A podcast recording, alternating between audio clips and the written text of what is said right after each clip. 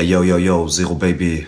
Äh, heute zu Gast bei Thema Takt. Wir haben die letzte Stunde ein sehr, sehr schönes, intensives Gespräch geführt mit schönen Themen. Äh, ich bin selber schon gespannt, mir das anzuhören. Also zieht's euch rein. Peace.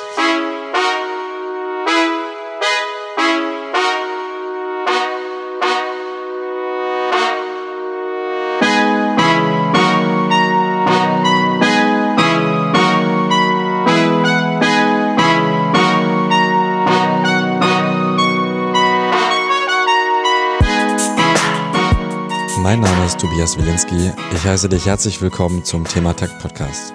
Diese Folge ist was ganz Besonderes für mich. Sie ist die erste ungeschnittene Folge. Auch die anderen Folgen habe ich nicht viel bearbeitet. Ich würde sagen, dass ich jedes dritte ähm rausgeschnitten habe. Und manche Denkpausen habe ich auch etwas verkürzt, einfach weil die Folgen so eben ein bisschen kürzer werden und vielleicht ein bisschen angenehmer zu hören. Aber bei meinem heutigen Gast Zero, der von sich behauptet, dass er raw wie Sushi ist, hat das perfekt gepasst. Zero ist ein Rapper aus Berlin. Einen Tag vor dem Interview hat er sein Debütalbum One and Only veröffentlicht und seine Release-Party gefeiert. Der Sound des Albums ist recht düster, deswegen war es mir wichtig, mit einer heiteren Frage zu starten. Ich wünsche dir viel Spaß bei einem sehr interessanten Gespräch und freue mich, wenn du den Thema Takt Podcast abonnierst.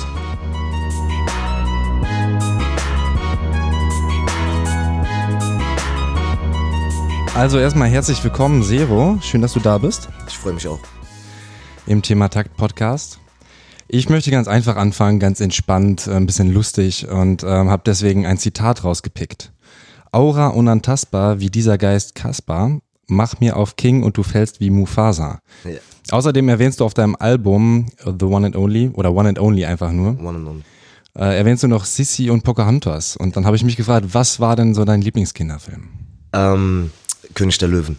Ich habe noch nie in meinem Leben so geweint, wie äh, als Mufasa gestorben ist.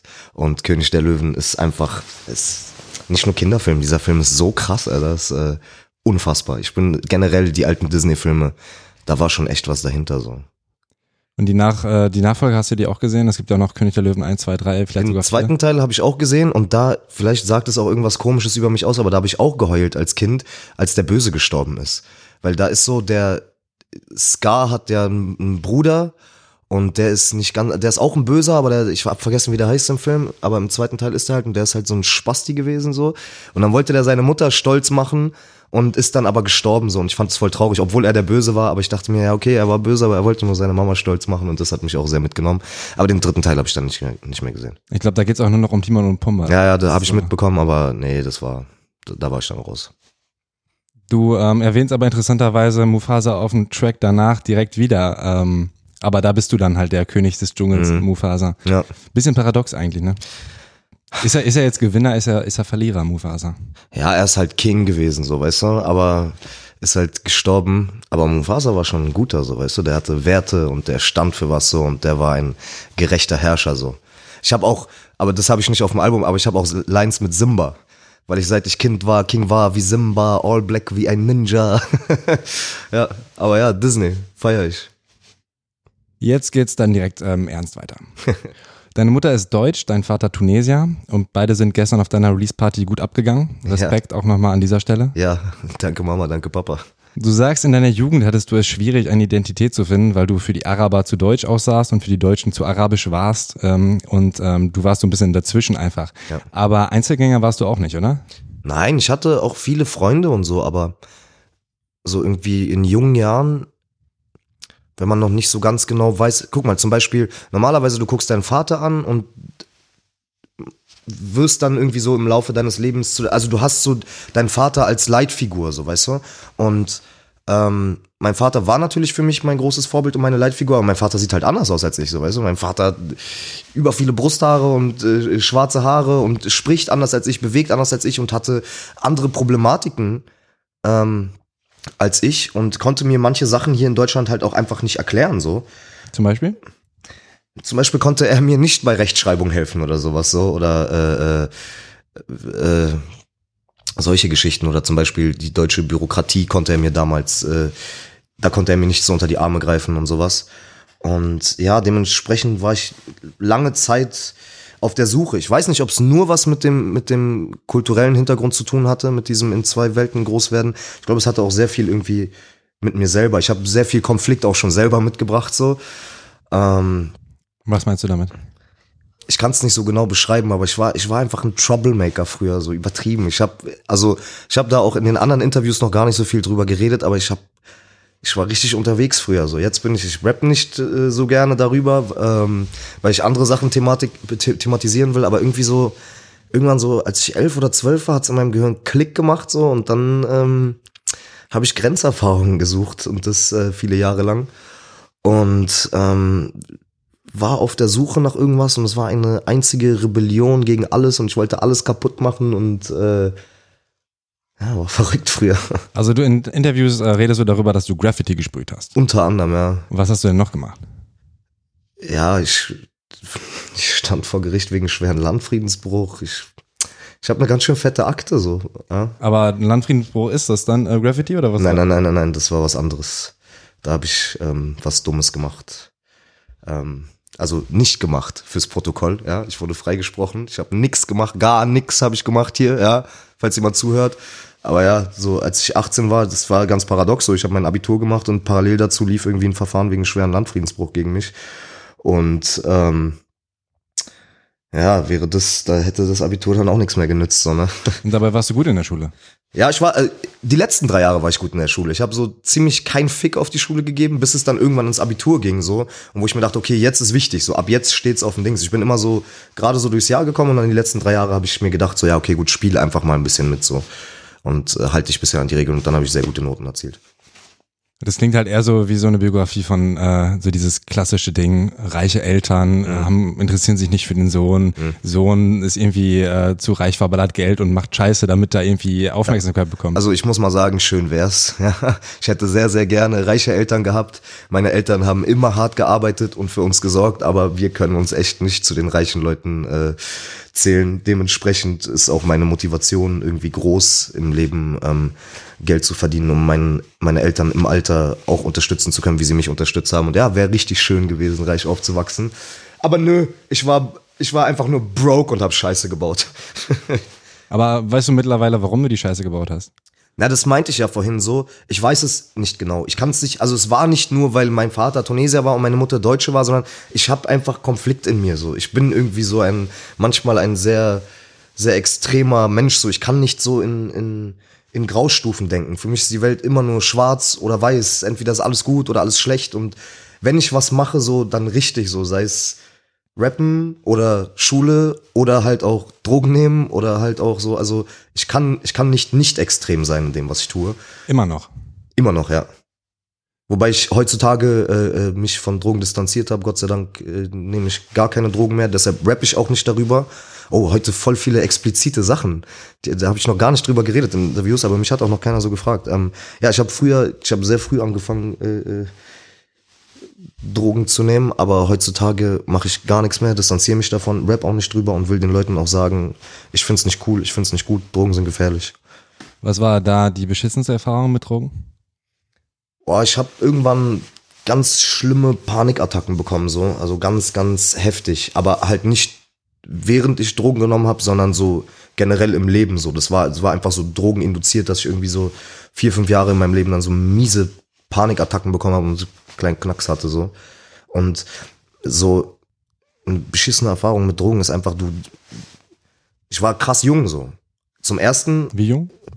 also ich habe mit elf angefangen zu kiffen. Ja. Das ist schon krass. Und ja, es war, es war halt so auch bei uns in der Gegend so und meine Freunde waren halt auch alle sehr heftig unterwegs so.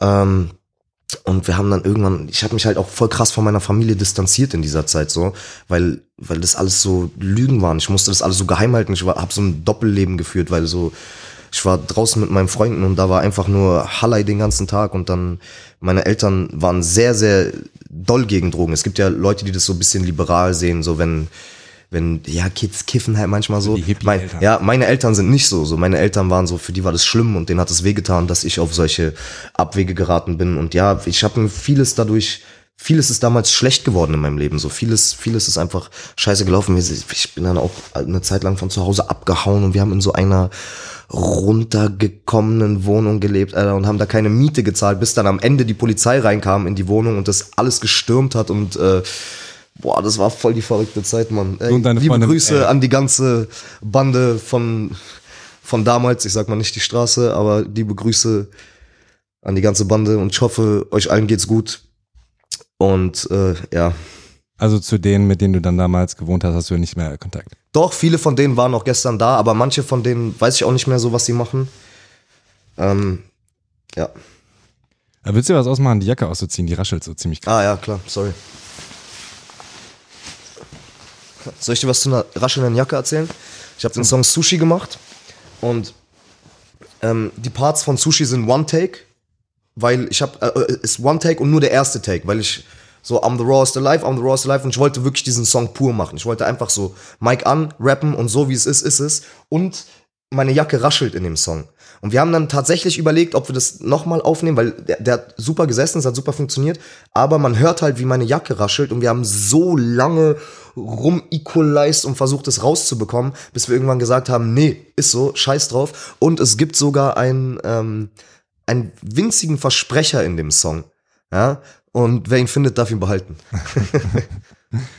Ja, cool, dann haben wir jetzt ja so ein, also ein gutes Übergangsding. Vielleicht ähm, lade ich den Podcast dann mit dem Song ein und dann passt das, dann ist es stimmig mit, der, mit der Jacke. Gut, ähm, du hast dich Zero genannt und deine Identität damit ein bisschen mehr gefunden.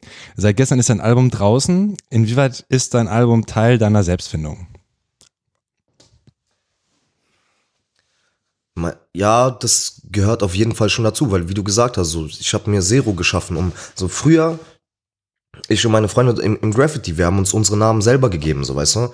Wir wollten nicht das sein, was unser Vater ist, wir wollten nicht das sein, was unsere Mutter ist, wir wollten nicht das sein, ähm, was die Gesellschaft von uns wollte. Deshalb haben wir uns unsere eigenen Namen gegeben und deshalb haben wir gesagt, wir sind wir sind jetzt das, was wir wollen, so. Und dementsprechend ist Zero ein großer Teil von meiner Identität, Identität und das Album ist ein großer Teil von Zero und deshalb ist dieses Album auch identitätsgebend für mich. Du erwähnst mehrmals in deinen Songs, dass du ein Babyface hast. Ja. Fuck, fuck dich das ab? Nein, überhaupt nicht. Mein Babyface hat mir viele Vorteile in meinem Leben verschafft. Echt? Aber auch viele Nachteile natürlich. Äh, manchmal wird man unterschätzt so äh, ein bisschen. Aber nö, ich bin sehr zufrieden mit meinem Gesicht und ähm, ich, ich mag das. Wann musstest du das letzte Mal einen Ausweis vorzeigen beim Alkoholkauf?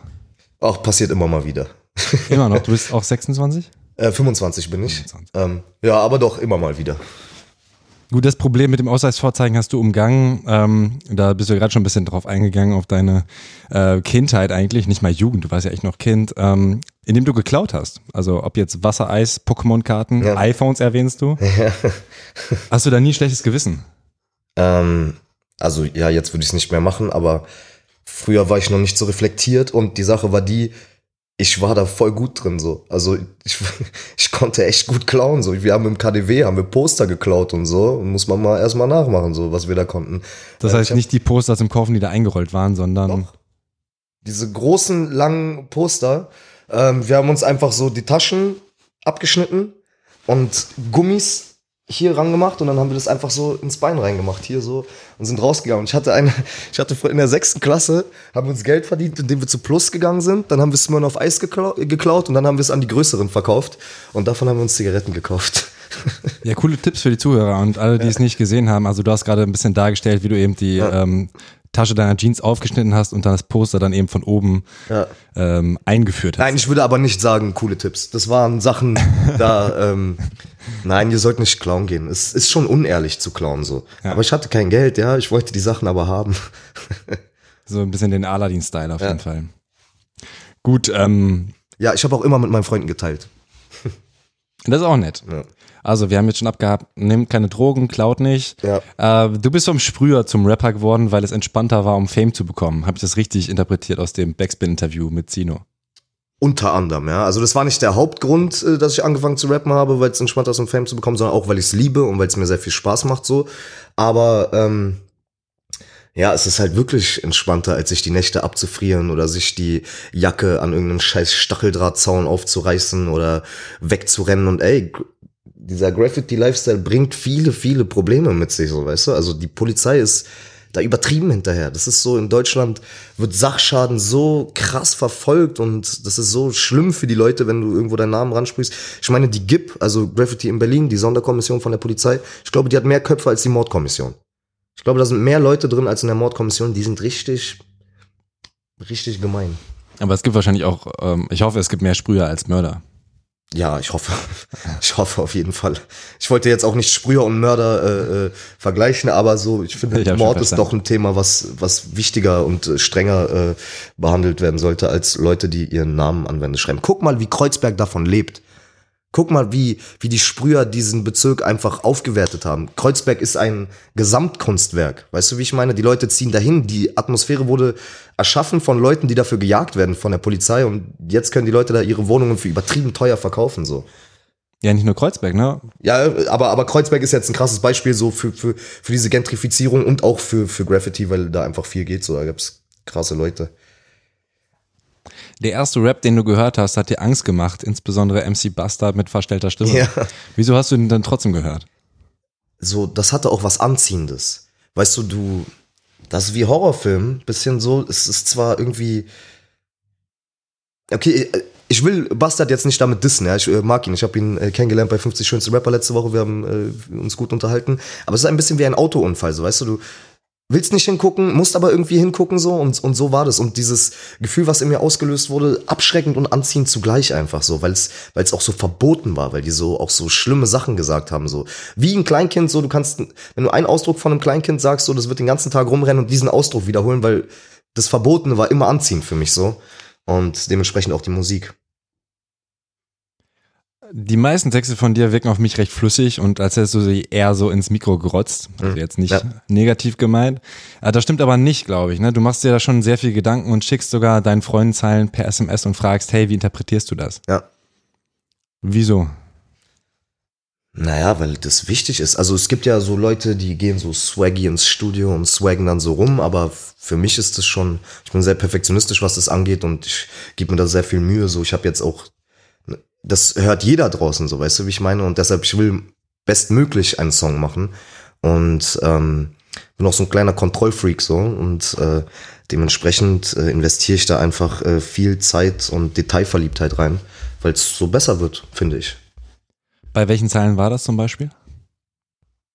Ach, bei allen. Es gibt Zeil, Zeilen, die habe ich über, über Wochen umgeschrieben und geändert. Und ähm, ja, bei, bei, bei den meisten Sachen habe ich äh, viel drüber nachgedacht. Aber jetzt, wo du gesagt hast, hey, hier hör, ähm, lies mir die Zeile, was, äh, was Ach interpretierst so, ähm, lass, lass mich mal kurz überlegen. Ähm, gibt's gibt's mehrere? Ich, ich habe voll auf Frauen gefragt, was sie davon halten. Ja, weil, äh, keine Ahnung, wie das auf sie wirkt so. Ob das jetzt zu herablassen wirkt oder, oder, oder, und, und auch so bei Vergleichen so, ob die Leute das dann verstehen so. Äh, zum Beispiel bei der, warte mal, wie, äh, wie war die? Sorry, ich bin ein bisschen dumpf im Gehirn von gestern. Wir hatten gestern die Release-Party. Ähm, ähm, äh. Äh, wie- Ja, zum Beispiel mein Stil ist allen, mein Stil ist allen um Jahre voraus wie Gaspar Noé. So, da wollte ich von den Leuten wissen, kennt ihr, wisst, ihr- wisst ihr, was Gaspar Noé ist? Kannte keiner, aber war mir dann im Endeffekt scheißegal. Oder zum Beispiel, ähm, war das auch so, sollt ihr alle doch verbrennen, Zero reimt sich auf Nero. Da war ich sehr enttäuscht, dass die Leute, dass ein paar Leute das nicht verstanden haben, so, weil die Leute Echt? irgendwie nicht, viele Leute wussten nicht, wer Nero ist und das fand ich sehr schade, weil ich mag die Zeile sehr gerne so. Ähm, dann habe ich mich sehr lange kaputt gemacht über die Zeile. Warte mal, wie geht die da nochmal mit Walt Disney? Ähm, Mäuse. kille, kille den Malt Whisky und denke die ganze Nacht darüber nach, noch mehr Mäuse zu machen als Walt Disney. Und ich habe mich eine Woche lang gefragt, ob ich sage, noch mehr Mäuse zu machen als Walt Disney oder noch mehr Mäuse zu machen wie Walt Disney. Ja, ähm, dieses als und dieses wie habe ich krass lange überlegt, wie sich das jetzt besser anhört. Eine Sekunde, ich glaube, da ist gerade der Nachbar, der ein Paket Ja.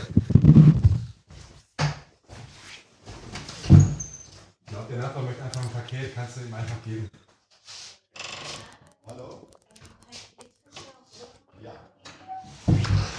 Perfekt. Schneuze ich mal kurz meine Nase.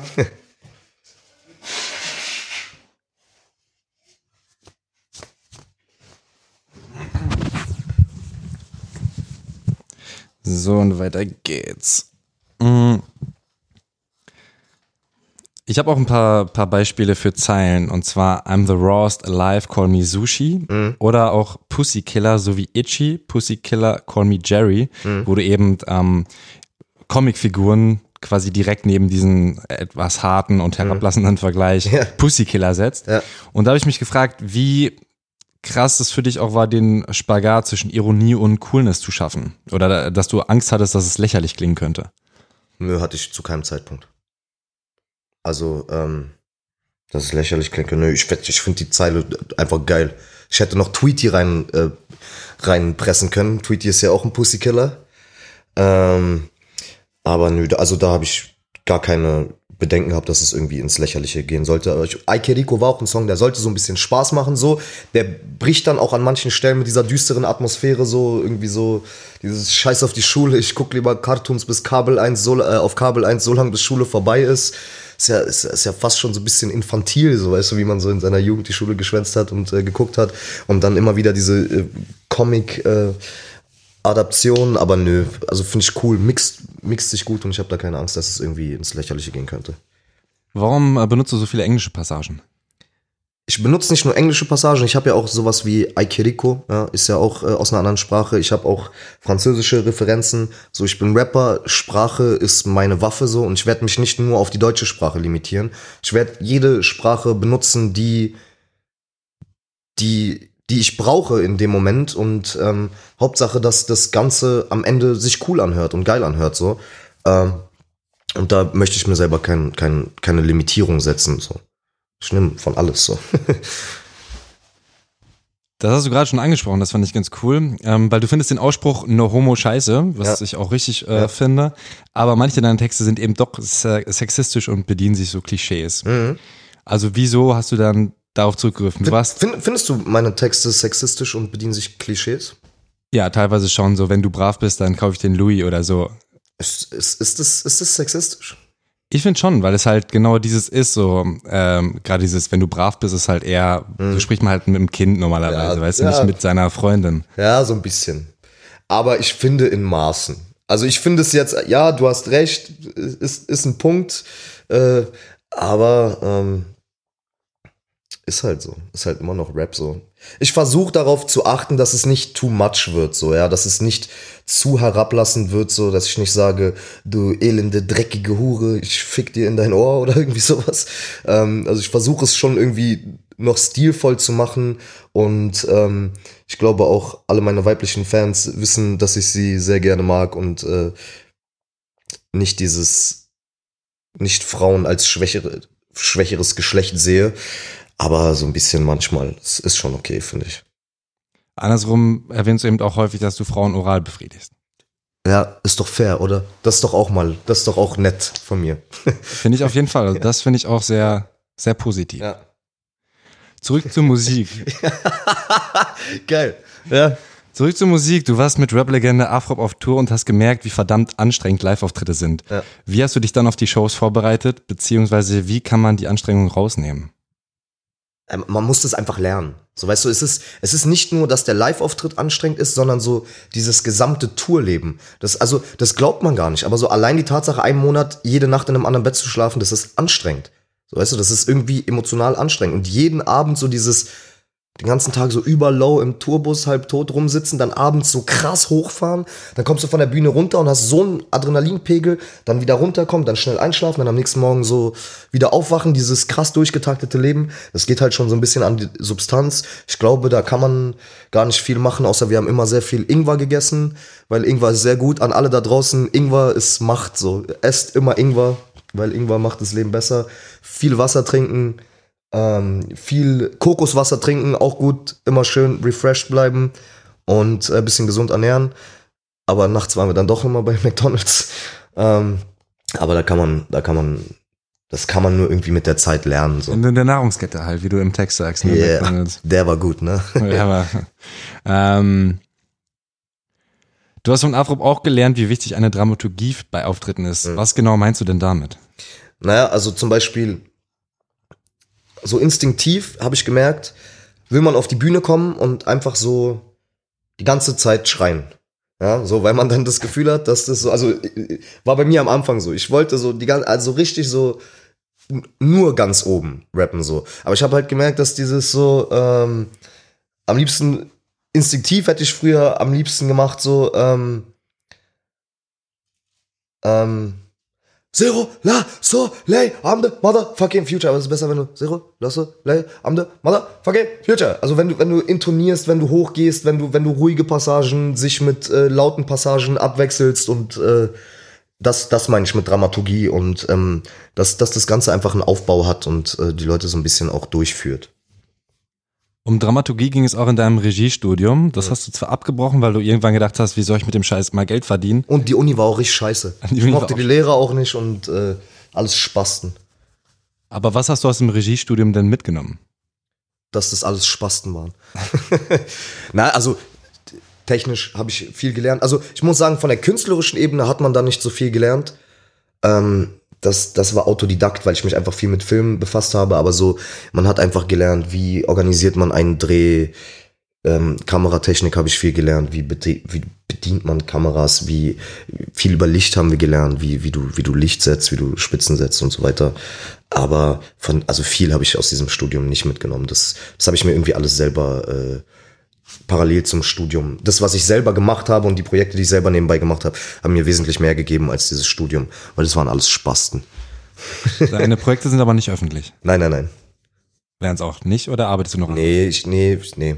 Also vielleicht, vielleicht werden die, äh, werde ich, werde ich mal irgendwas zeigen, aber nee, ich glaube nicht. Ich bin jetzt erstmal Rapper.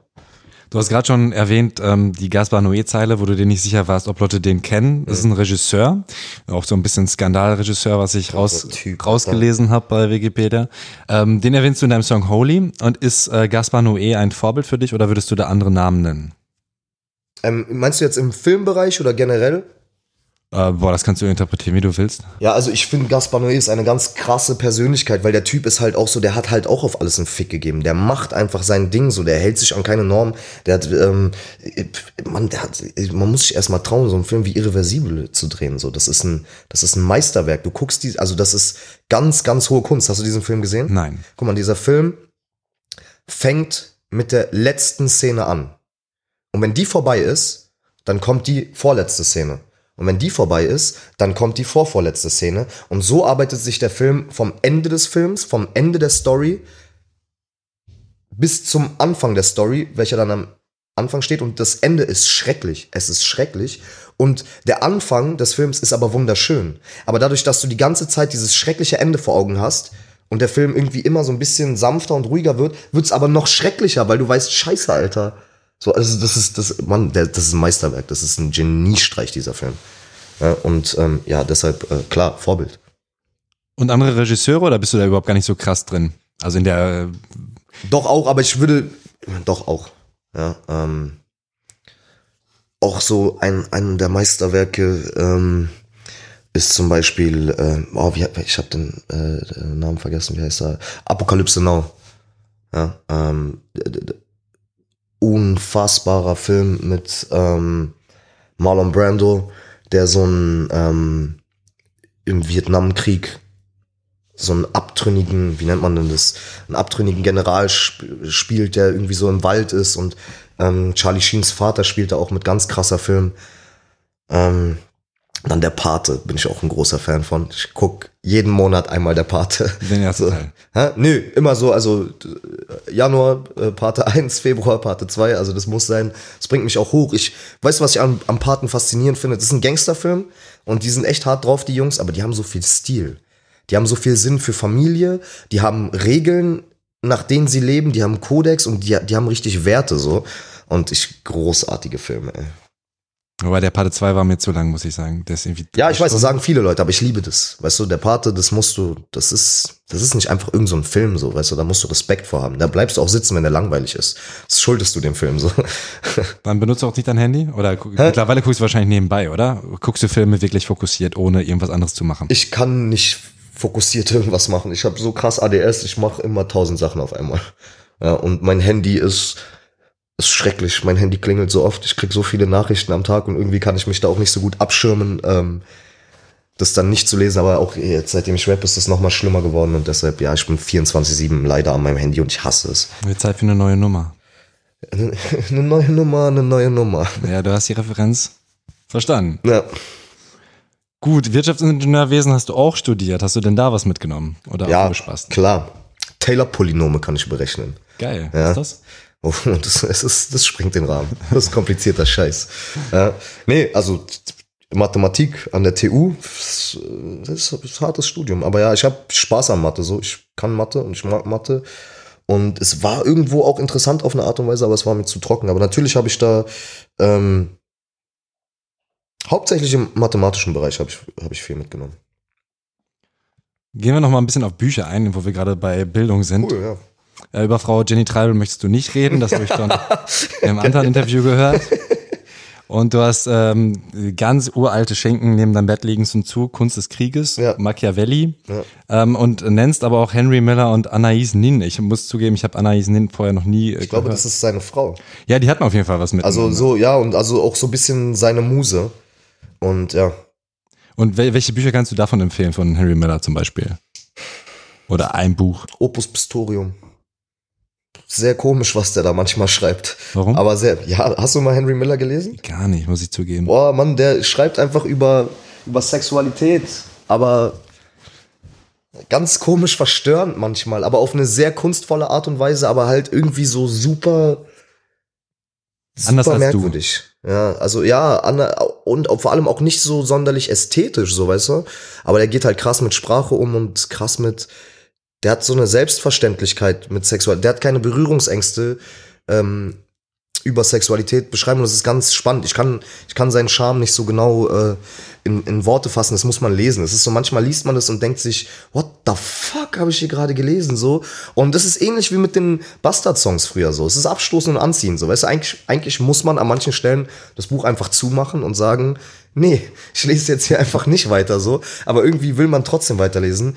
Und halt auch ähnlich wie Gaspar Noé so. Der hat sich getraut. So. Der, ey, der hat so viel Gegenwind bekommen für was er gemacht hat. Das, das war so schockierend für die Leute und so skandalbehaftet, aber er hat es halt einfach gemacht. Und ich finde das sehr cool, wenn Leute einfach mal aufhören, das zu tun, was von ihnen erwartet wird und das zu tun, was sie tun sollen, sondern einfach mal wirklich das machen, worauf sie Bock haben. So. Weil du dich damit auch identifizieren kannst. Ja, genau. Und äh, von Anais Nin hast du da noch ein Buch? Ich habe eins von ihr gelesen, aber ich habe äh, vergessen, wie das, äh, wie das heißt. Und Anna Isnin fand ich als, als Persönlichkeit äh, sehr toll. Letzte, was ich gelesen habe, was mir gefallen hat, war von, wie heißt er nochmal? Der, der immer säuft. Buschkowski. Ja, ähm, von dem habe ich auch was gelesen, der, der, der Briefträger oder der Postbote oder irgendwas, der Mann mit der, der Mann mit der Ledertasche, irgendwie sowas. Aber der ist geil, so irgendwie schreibt er das ganze Buch nur über irgendwie sein beschissenes Leben, wie er morgens voll verkatert aufwacht und seiner Arbeit nachgeht. Und der schreibt so trocken und der sagt auch über sich selber, also der ist ja ganz krass gehypt so äh, als, als Autor und der sagt, ja, ich, ich mach doch gar nichts so. Ich schreibe nur auf, was ich, was ich sehe. Und der hat so eine harte Sprache und so eine harte Art und Weise, Dinge so trocken und ungeschönt auszudrücken, die ich auch sehr spannend finde. Du hast einen großen Wissensdurst, schätze ich das richtig ein.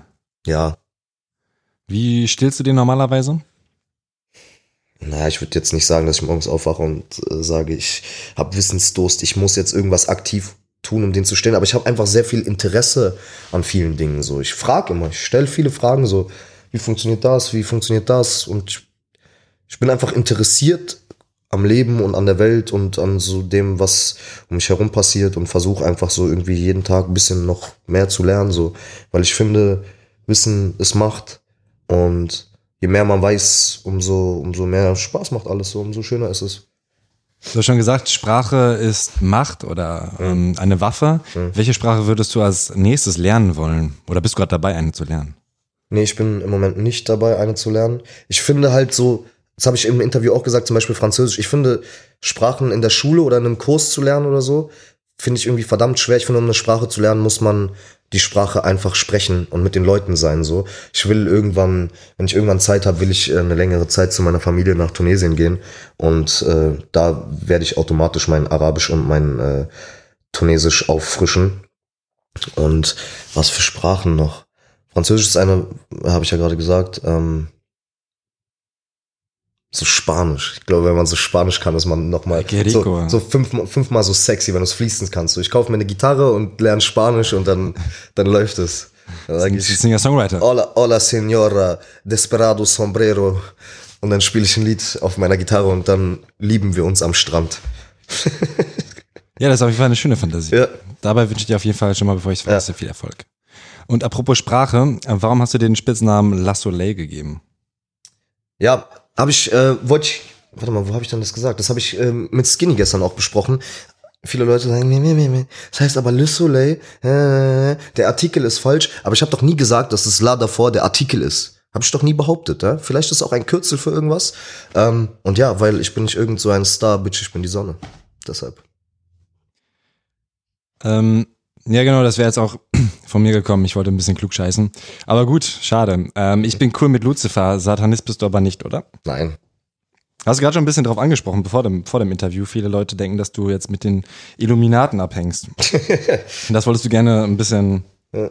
ein bisschen befeuern, was? Ja, naja, also ich glaube, weißt du, ich bin ja, ich bin ja ein Major Artist. Das mögen ja manche Leute nicht, wenn man Major ist, so, weißt du? Ähm, Ein Major Label. ja, ja, so, also wenn man bei einem, bei einem Major ist und ähm, mir war klar, von Anfang an klar, dass diese Kritik kommen würde, so, weißt du, die ist, die ist zwangsläufig äh, an diesem äh, Deal dran, aber das äh, ist mir völlig Latte, weil für mich ist das sehr gut und ich freue mich sehr darüber. Und die meisten Leute, die ja da so dagegen haten, die haben ja gar keine, die stellen sich das ja, die haben ja ganz merkwürdige Trugvorstellungen davon, wie so die Arbeit bei einem Major-Label läuft so und waren ja selber nie beteiligt an der Musikindustrie und wissen nicht, äh, wie was läuft und äh, ja, ich bin sehr zufrieden bei Von Music und ähm, ja, diese Cool mit Lucifer-Line habe ich auch mit Boogie drüber geredet. Ähm, Lucifer ist für mich auch ein Sinnbild fürs, fürs, fürs Böse und für das Schlechte in der Welt. Und damit meinte ich so, ich habe keine Angst vor dem Bösen in der Welt so. Ähm, und dieses, ich bin cool mit so, ist, ist okay so, ist, ist da. Ist, ich, ich weiß, dass es da ist und ich habe davor keine Angst so. Ähm, sage ich ja, wovor soll ich Angst haben? So, ich, ich kenne das, ich weiß das und ich benehme mich aber so, dass ich keine Angst äh, davor zu haben brauche. Mama, bitte hilf mir, mein Herz ist voller Feuer, sagst du auch. Was, symbol was symbolisiert Feuer für dich? Wut. Ja, ich war, also nicht nur Wut, das, ist, das sind viele Gefühle. Ich weiß nicht, früher, ich war, ich war schon immer so ein getriebener Mensch, so extrem auf der Suche nach irgendwas und auch so manchmal ganz, ganz wütend auf die Welt. An manchen Tagen bin ich richtig sauer auf die Welt so und war auch früher sauer auf so die Umstände, wie wir, wie ich groß geworden bin so und dass die Welt manchmal ungerecht ist, dass ich so gucke so, manche werden, Kolle hat mal eine krasse Zeile gerappt, der hat gesagt, manche werden reich geboren, schlafen in Swiss Hotels, andere im zerrissenen Zelt in der dritten Welt, was neben einer sehr geilen Reimkette auch noch sehr wahr ist und das diese Ungerechtigkeit hat, mir manchmal, hat mich manchmal wütend gemacht, dass ich gesehen habe, so, manche können sich einfach immer alles kaufen, was sie wollen und ich und meine Eltern können das nicht und wir müssen so dies gucken, das gucken und, ähm, und ich war einfach auf viele Dinge und bin's auch immer noch manchmal so sehr wütend und das ist dieses Feuer und aber auch diese Energie, also viele Emotionen fließen rein. Ich kann es gar nicht so beschreiben, aber ist halt so. Manchmal bin ich so, Feuer, Alter. Ja, weil Feuer ist ja irgendwie ähm, in fast jedem Text, würde ich sagen, weil Ja, ja. durch die Sonne, Ja. Lucifer kommt drin vor, Ja. dann eben äh, Feuer, der Track Ja, und so. Das ja, ist ein, ist ein großes Thema. Und weißt du, Feuer ist auch unendliche Energie, aber Feuer kann einen auch auffressen. Punkt. ja. In deinen Texten sprichst du auch mehrmals vom Tod. Denkst Mhm. du viel darüber nach? Aber ich hatte, früher habe ich ja vorhin schon erzählt, hatte ich so Panikattacken und hatte ich so Nahtoderfahrungen. Oder wie man das nennt. Also ich hatte das Gefühl, dass ich sterbe so. Und ähm, ja, ich habe früher sehr, sehr viel über den. Äh, ich hatte früher sehr große Angst vor dem Tod. Und also ich glaube, die meisten Menschen haben große Angst vor dem Tod. Und ähm, dadurch, dass ich so die Macke hatte, dass ich früher, früher dachte ich manchmal so, ja, was denn, was, wenn du jetzt einfach tot umfällst so? Und das hat mich dann auch sehr getrieben. Und ja, deshalb habe ich mich früher da äh, auch manchmal mit befasst. Aber jetzt hast du keine Angst mehr. Doch. Natürlich. Also ich, ich hätte Angst, wenn ich sterbe, dass meine Eltern dann traurig sind. Das wäre meine Angst so. Hm. Also so, ja. Aber es ist nicht so, dass ich jeden Tag über den Tod nachdenke und äh, jeden Tag Angst davor habe. Aber es ist halt, man, es ist der Tod so. Das ist, das ist ja ein großes Thema und ähm, was so, was so das einzig Absolute, was es gibt. Weißt du, das einzig endgültig Finale. Wenn, wenn tot ist, dann kannst du nichts mehr ändern und nichts mehr besser machen, dann ist vorbei so. Also denkst du nicht an, dass, ein, dass es ein Leben nach dem Tod gibt? Doch, ich glaube, dass es ein Leben nach dem Tod gibt. Ja, ich, ich bin auch, ähm, ich bin auch gläubig und ähm, ich glaube, dass es ein Leben nach dem Tod gibt. Dann kann man ja vielleicht doch noch was ändern, je nachdem, wie das aussieht. Mhm. Nein, aber dann, nein, aber am irdischen Leben kannst du dann nichts mehr ändern. Weißt du, du, du bist, du warst dann der, der du warst, so dann. Es kommt darauf an, wie man, äh, wie man da weiterlebt. Es Ja. könnte auch sein, dass man tatsächlich hier noch äh, umherirrt. Also ich weiß ja nicht, ob du äh, jemanden verloren hast. Manchmal hat man ja doch das Gefühl, dass jemand dabei dir ist, der Ja, gestorben ist. Fall, natürlich. Und vielleicht läuft es ja so ab. Ja, ich, ich, in ganz schlimmen Zeiten gucke ich auch manchmal zum Himmel zu meinen Oma und zu meinem Opa und sag so, ey, könnt ihr bitte so irgendwie bei mir sein so und bitte sitzt auf meiner Schulter und äh, bitte passt auf mich auf in dieser komischen Welt so. Und das gibt auch viel Kraft, der Gedanke. Bei mir ist tatsächlich, wenn die Sonne scheint, dass ich denke, mein Opa ist da. Ja. Das ist schön. Das ist schön, dass du deinen Opa mit Sonne in Erinnerung hast. Ja. Ich stehe auch mega oft in die Sonne. Also ich brauche es einfach, Ich gerade gerade in auch, Alter. Berlin. Ich brauche auch Sonne. Ich werd so im Winter, also schlechte Laune immer. Und ähm, ich war halt voll lange nicht mehr im Urlaub. So, ich war voll lange nicht mehr richtig in der Sonne, aber ich, ich liebe es. Ich brauche Meer und Sonne und äh, um glücklich zu sein. Ich finde auch, das ganze Leben ist so zack besser, wenn die Sonne scheint. Mhm. Alles ist geiler, wenn die Sonne scheint. Egal was, einfach auch sitzen. Kannst dich einfach irgendwo hinsetzen und ist einfach schön so, Sonne. Sorgen sind vergessen und so. Ja, ja, Ja, geht mir auch auf jeden Fall so. ja. Und das passt dann ja auch wieder zu deinem Spitznamen. Ja, natürlich. Soleil, ja, falls, äh, genau, falls jemand kein Französisch kann, Ja. Soleil ist eben auch Sonne. Ja. Ähm, du sagst dann in einem, in dem etwas äh, tristen Song für deine Ex-Freundin, Hm. ähm, und, und auch wenn du der Grund warst für alle meine Texte, Hm. da habe ich mich gefragt, echt alle? Nee, Mann, das war nur eine Floskel. Ja. Kein Text für dich. Nein, also ich, ähm, ja, nee, nicht alle Texte. Hm, das habe ich mir schon gedacht. Du rappst aber eben auch, denn du kennst doch mein Feuer und um weiterzukommen, musste ich meine Schwächen töten. Du warst eine davon. Mhm. Welche Schwächen musstest du denn noch töten? Angst. Ja. Ähm,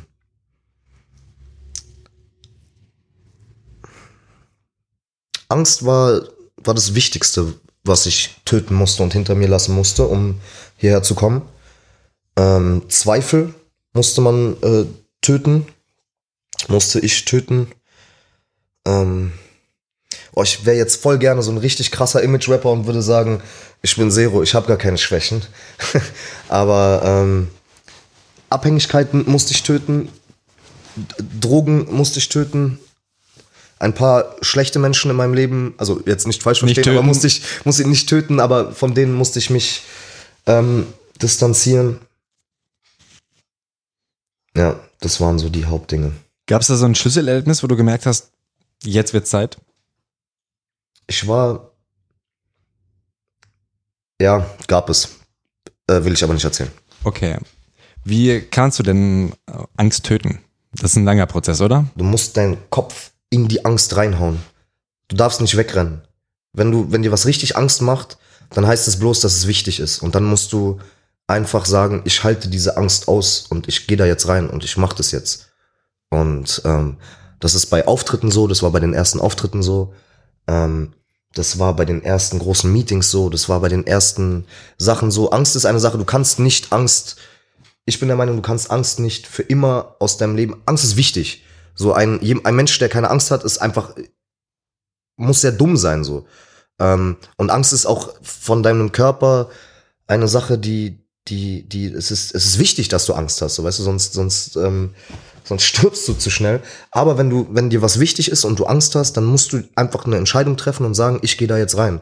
Guck mal, es ist zum Beispiel, wenn du, wenn du Angst als biochemischen Prozess siehst, dann ist einfach so, vor dir steht ein, eine Prüfung, ja, oder irgendwas, was dir Angst macht, was dir Druck macht, oder ein Konzert, ein Live-Auftritt oder äh, ein Treffen mit irgendjemandem, äh, was dir Angst macht und wir sind halt immer noch irgendwie so, haben dieselben Mechanismen wie Neandertaler. So, weißt du, diese Klausur ist nichts anderes, also dein Körper reagiert auf diese Klausur wie, als würdest du einen Säbelzahntiger sehen, so. Und dann schüttet dein Körper einfach unfassbar viel Adrenalin aus, so. Und um und, und das macht dein Körper, um, um dir Gutes zu tun, um damit du damit du funktionierst, so weißt du, und dein ganzer Körper ist geflutet mit Adrenalin und dann musst du selber für dich den Schalter finden im Kopf. Du musst sagen, entweder trete ich diesem Säbelzahntiger jetzt mit all meinem Adrenalin in die Fresse oder ich pump all mein Adrenalin in meine Beine und renne weg. Heutzutage gibt es keine Säbelzahntiger mehr und deshalb ist so, es ist immer so eine Mischreaktion. Man geht nicht in den Angriff, man rennt nicht weg, sondern man steht einfach nur da und der ganze Körper ist voll mit Adrenalin und man baut den nicht über seine Muskeln ab und deshalb fühlt man sich einfach super beschissen, so weißt du. Und dann wird einem schlecht davon und dann äh, fangen die Gedanken an zu rasen, wenn man nicht in die Aktivität geht. Und deshalb finde ich, muss man, wenn man Angst hat, eine Entscheidung treffen ziehe ich mich jetzt aus der Situation komplett raus oder greife ich in der Situation an und dann einfach nach vorne gehen. Und je öfter man diesen Prozess macht, dass man sich seiner Angst stellt und ähm, dass man sich seiner Angst stellt und ähm, seine Angst bekämpft, umso besser wird man da drin auch so. Und das ist, wie ihr eure Angst verliert, indem ihr einfach dem Säbelzahntiger richtig in die Fresse tretet. Und dann am Ende wird sowieso meistens alles gut. Aber diesen Prozess ähm, oder diesen Vorgang, dass du diese Mischgefühle hast und dieses Adrenalin hast du wahrscheinlich häufiger, oder? Das ist dann so, wenn du irgendwie, du warst auf, bist du voll gepumpt und denkst so, oh, ich habe irgendwie voll Bock, was zu machen und dann kommt aber irgendwie trotzdem das Down, weil ja. die Sonne nicht scheint oder ja, irgendwas. Ja. Was machst du da? Sport. Sport ist auch voll gut gegen Angst. Wenn man viel Sport macht, dann wird man gelassener und einfach der Dopaminhaushalt im Körper ist besser und äh, man, man ist einfach ruhiger und so, weißt du, wenn du wenn du eine halbe Stunde rennen gehst oder, oder einfach, egal was man macht, oder wenn du eine Stunde um dein Leben schwimmen gehst und deine Bahn ziehst, danach bist du einfach, ist alles wieder gut so. Ist einfach alles gut so. Hast du Angst vor der Zeit, die kommt? Manchmal ja, manchmal nicht. Manchmal freue ich mich, kann ich nicht so absolut sagen. So. Natürlich ist es ungewiss, was kommt, aber ich habe diesen Weg ja gewählt. Ich wollte das. Und ähm, zu einem großen Teil freue ich mich darauf. Ja? Zum größten Teil freue ich mich darauf. Weil jetzt ist halt gerade so die Phase, du hast lange auf diesen Moment hingearbeitet, dein Album zu veröffentlichen, ja. jetzt ist es raus ja, und jetzt rollt der Stein halt so. Ja, ja, jetzt ist es in der Welt, jetzt gibt es kein Zurück mehr. Genau. ähm, nee, ich freue mich auf die Zukunft. Ich habe zum Abschluss einfach nochmal eine äh, Formulierung, die ich sehr cool fand. Und zwar sagst du, ich, ähm, um auch, ich finde, das stellt dich auch ganz gut dar ähm, komme ich dem Himmel immer näher, weil ich raus aus dem Block muss oder Blocks muss? Blocks. Aus den Blocks muss. Lauf über Wolken, gib dem Mond eine Kopfnuss, klau den großen Wagen, knack ihn wie eine Auster und dann Kickdown die Milchstraße immer geradeaus fahren. Boah, ist das gut. Das ist schon gut, ja. ja, ich, ich mag die Zeile auch sehr gerne. Ja. Wie lange hast du daran äh, geknackt? Ähm, die, der erste Teil, äh, Lauf über Wolken, weil ich raus aus dem Blocks muss, ähm, das ging ganz schnell. Dann ähm, das mit dem Mond, gibt dem Mond eine Kopfnuss, äh, ging auch sehr schnell, weil äh, ich, ich hatte irgendwie die, ich, ich, ich war so dann drin so. Ich, manchmal gehe ich, gehe ich visuell sehr tief rein in meine Tracks und dann war ich so, okay, gut, ich laufe jetzt gerade über die Wolken so. Was mache ich jetzt als nächstes so? Okay, da kommt der Mond, ich gebe dem erstmal eine Kopfnuss. Und ähm, das mit Cloud, den großen Wagen, knack ihn wie eine Auster, äh, da habe ich dann ein bisschen dran gefeilt. Das hat ein bisschen länger gedauert. Dann zum Abschluss auch noch eine, eine ganz entspannte Frage. Ähm, ich habe in den YouTube-Kommentaren gelesen, du klingst wie K1. Wie erlebst du sowas? Ey, ich finde gar nicht, dass ich wie K1 klinge. Ich weiß, ich weiß es nicht. Ich habe auch, ich habe tatsächlich meine Schwester gefragt. Ich habe gesagt, klinge ich wie K1? So und ähm, ist jetzt kein Diss, aber ich will halt wie ich klingen und nicht äh, wie K1. Ich, ich finde nicht, dass ich wie K1 klinge. Ich muss sagen, beim Reden finde ich schon. Ja? Also so von der Art, wie du. Ich, ich habe ihn nicht viel äh, gehört. Er ja. war irgendwie bei, bei DSDS in der Jury und ansonsten habe ich ihn auch nicht wirklich verfolgt. Aber ähm, ich fand schon so diese Art von der Betonung und so weiter auf jeden Fall. Ja, muss, ich muss ich mal gucken. Ja, vielleicht haben wir, aber wir haben andere Stimmen. Das schon. Ich müsste ja. es mal nebeneinander hören. Ja, ich muss, ich muss auch nochmal hören. Gut, also wenn du nicht noch irgendwas sagen möchtest, dann bin ich durch. Nö, ich finde, wir haben voll viele schöne Sachen besprochen. Es hat mir sehr viel Spaß gemacht, dieses Interview. Mir auch, ja. Dann vielen Dank, Zero, dass du da warst und sehr gerne. viel Erfolg. Dankeschön. Und ähm, ja, dann mache ich mal aus hier. Geil. Ey, das war das äh, spannendste Interview, was ich bis jetzt gemacht habe. Da waren ja richtig Themen drin. Du hast voll viel Exclusive-Shit jetzt. So Sachen, die ich noch gar nicht gesagt habe, aber du hast auch geile Fragen gestellt. Ja, geil, dass ihr noch nicht auf Pause gemacht habt, Mann.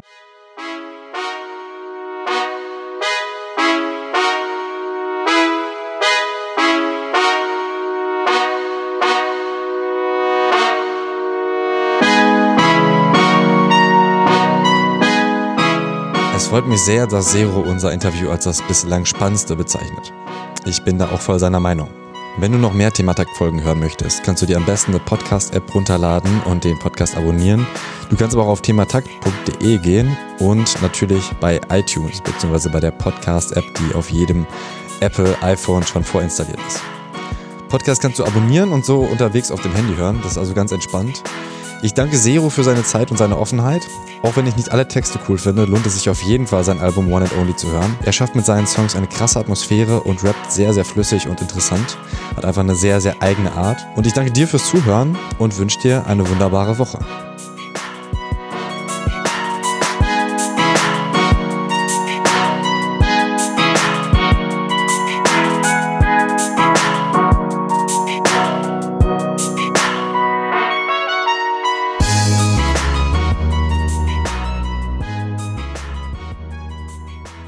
Jo. Bla bla bla bla beide bla. im Bild seid, aber dein Gesicht zu sehen ist nicht. Genau, Ja, vielleicht von da. Ja. halt am besten. genau, sein Gesicht zu sehen, meins, Bla bla bla. meins nicht so bla, wichtig. bla, bla, bla. ich tue so, ob ich über Geld rede.